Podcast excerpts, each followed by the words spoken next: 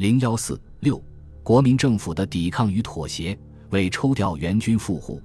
二十一日，蒋介石指示熊式辉和朱绍良，第十与八十三师令其星夜开辙，第十八军如不得已，令其先击破公干之匪后，再行出发亦可。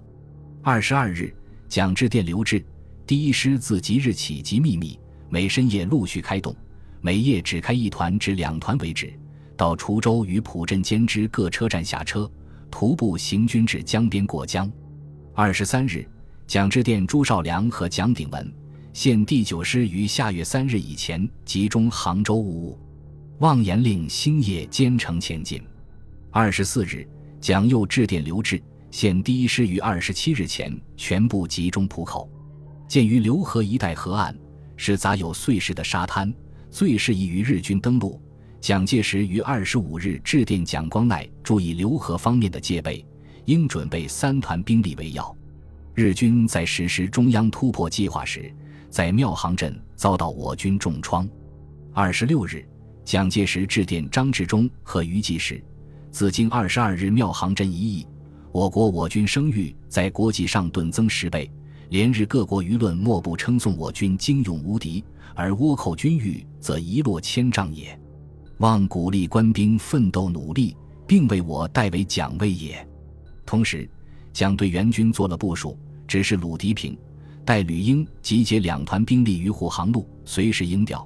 对乍浦方面只派二营可也，令上官云相的第四十七师派一个团赶赴前线，归十九路军指挥。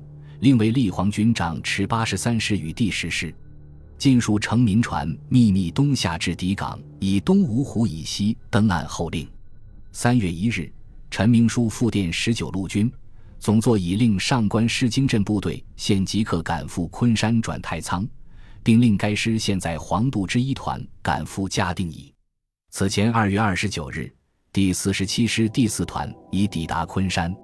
三月一日，该师主力齐集昆山，当晚吃集嘉定、太仓间增援。二日，蒋介石训令蒋光鼐等，现军即移至南翔、嘉定、太仓一带，为便于长期抵抗起见。即应构筑预备阵地，以资准备。三日，第九师先头部队抵达长山。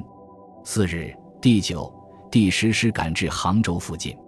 十日，蒋介石决定第二期作战方案，判断日军军事目的不外占领南京、控制长江流域，因此决定我军应利用敌之弱点，以打破敌人进窥南京之企图。淞沪抗战爆发后。国民政府任命陈明书担任京沪铁路方面防卫，为左翼军总指挥；蒋鼎文为右翼军总指挥。蒋律第二、第十四军自赣移师沪、杭，在川沙、丰京、吴江构筑第一线阵地，并与嘉善、平湖、乍浦构筑第二线阵地，积极布防，策应十九路军抗战。淞沪抗战中。国民政府先后补充十九路军枪弹达一千零六十万余发，手枪弹四十九点八万余发，各种炮弹七点三四万余颗，手榴弹十六点七万余枚，步枪一千五百支，机关枪一百三十架，各种火炮七十三门。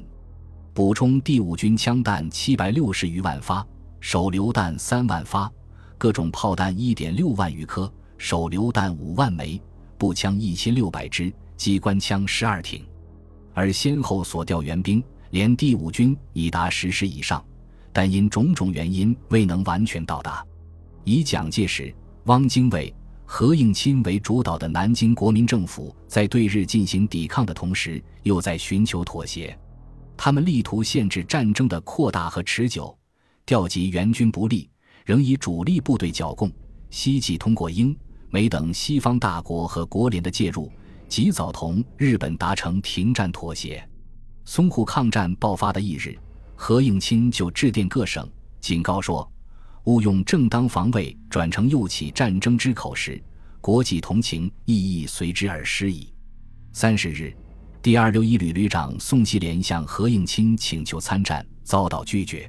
三十一日，何应钦致吴铁城等电，为我国目前一切军务准备，战事延长扩大。军非所立，各国领事既出而调停，请兄等酌量情形，斟酌接受，望蒋总指挥，蔡军长代司令通令所部严守纪律与秩序，非由长官命令，不得任意射击。在前线部队尤须遵守。二日，蔡廷锴接何应钦来电云：战事可止即止，如敌人允撤兵，我亦不反对。除戒备外，暂行停止进攻。三日，何应钦在新闻记者招待会上表示，绝不与任何邻邦轻启信端。进一步言，即欲与邻邦有所争议时，苟可用外交方法解决者，亦绝不轻易诉诸武力。自一月二十九日起，英、美等西方大国在中日之间调停。二月四日，蒋介石在日记中写道。只要不丧国权，不失守土，日寇不提难以接受之条件，我方即可乘英美干涉之机与之交涉，不可以各国干涉而我反出以强硬，致生不利影响也。六日，何应钦致电吴铁城称，以地个人观察，能从外交方式根据英美调停，早日得以解决，实为计之上者。五日，何应钦指示。我原配属十九路军在江西剿匪之航空队，除对日机加以抵抗外，即对日海军绝不抛掷炸弹。自五日至七日，日援军第二十四混成旅团约一万人分批抵达上海。十九路军电请汪精卫等派兵增援，汪精卫却对记者称：“对日一面抵抗，一面交涉，系余相所主张，今仍未变。”英国驻华舰队司令凯莱和英国驻华公使兰普森分别于二月六日和十二日提出调解中日冲突的新方案。这些方案不仅满足日方的要求，将东北问题和上海问题分开解决，而且主张中国军队单方面先撤出上海市区。对此，国民政府竟然表示接受。八日，何应钦电告吴铁城等：“我国对外一切军事。”平时毫无准备，兄等所深悉，是以此次淞沪事件，地层叠点伤着适可而止，该期早得收束，为国家多留一份元气也。请兄等商在沪外围从宿舍法先停止战争，至于整个问题，则待外交正式之解决，恕不至一家扩大糜烂而不可收拾也。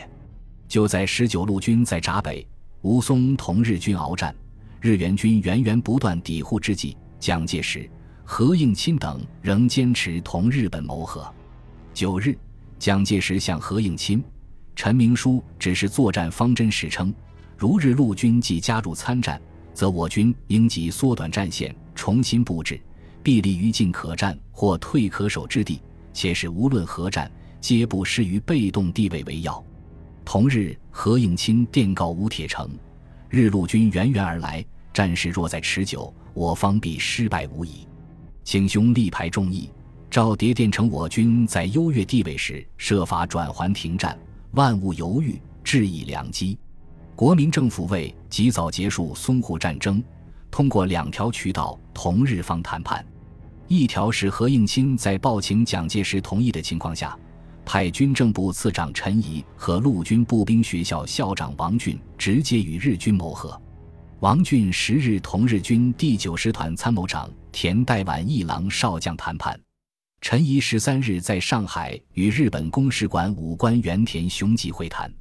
外长罗文干遵蒋介石之意，致电蔡廷锴，请兄等仍斟酌外部前开接受英美调停办法各电，即陈公侠兄所言，王俊所述办法，则其与我有利者从速进行。另一条是通过英美。法公使在中日之间调停，力求达成妥协。蒋介石嘱咐陈明书电达蒋光鼐，于美、英、法使磋商办法，果能办到，则和平可望。十日，何应钦以吴淞炮台既失炮战能力，突以步兵据守，人日海空军之轰炸，殊非得计为理由，命令十九路军着粮后退。具体方案是：第一步以杨家行、大厂。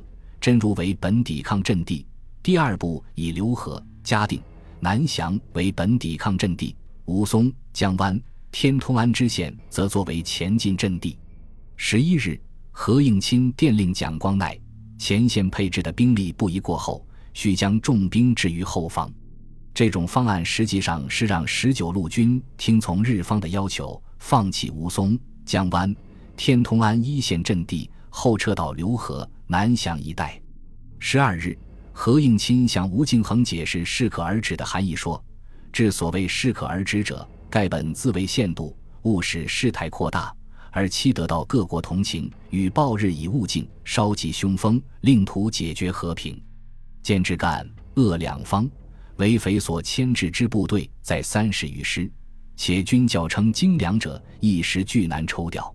如事态扩大，势需强抽，矫斥错置是否不顾？此又一般人所熟虑者。同日，何又致电蒋光鼐等，严令南市守军不得有挑战行为。如日兵舰或军队未向我攻击时，不许发挥射击，避免南市糜烂为要。十九路军总部据各方情报判断，日军援护的兵力约有二万人，但连日作战伤亡极大。十三日，陈日军强渡运枣帮，与我军激战，总部决定乘机消灭日军。下午三时，总部发出命令，决定当晚全线转移攻势，一举歼灭日军。但该日蒋介石到浦口，召见罗文干等指示，护士以十九路军保持十余日来之胜利。能趁此收手，避免再与决战为主。何应钦致电十九路军解释道：“蒋介公之意，我军进攻无论如何牺牲，亦不能达到任何目的。在全盘计划未定以前，仍取攻势防御为要。结果我军丧失了攻敌时机。”同日，汪精卫表示：“至于外交方面，中国此次有十分理由，可要求国际联盟。”华盛顿九国公约、凯洛格非战公约签字各国干涉日本。本集播放完毕，感谢您的收听，喜欢请订阅加关注，主页有更多精彩内容。